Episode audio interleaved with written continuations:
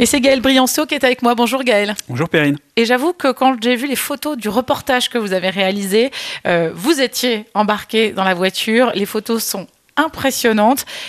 Qu'est-ce que c'est que cette Lamborghini euh, sur un, un, chemin de terre Alors oui, voilà, c'est Et un qui peu... roule à toute vitesse. Absolument, c'est un ovni. En fait, parce que Lamborghini, quand on pense à la marque, tous les, tous les amateurs savent que les Lamborghini, c'est très bas, très puissant, c'est fait pour faire du circuit, en tout cas euh, sur le principe.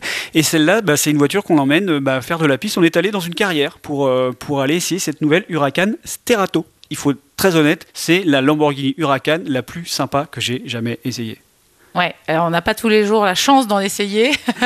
on fait pas votre beau métier, mais c'est quoi la sensation Racontez-nous peu. en fait, euh, très souvent, quand on essaie une voiture exceptionnelle comme euh, des voitures aussi puissantes de 500, 600 chevaux, etc., euh, la limite, c'est vous.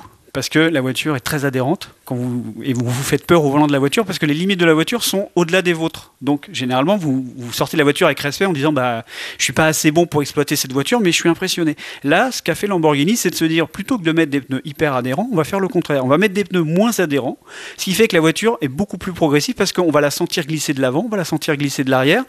Les, les, génies de l'informatique, ils ont réussi à calibrer l'ESP, c'est-à-dire les aides électroniques, pour que vous ayez l'impression d'être très fort. Parce que mmh. vous arrivez dans un virage, la voiture va glisser juste un peu pour vous donner l'impression d'être un pilote. Vous allez accélérer, la voiture va glisser un peu devant, derrière.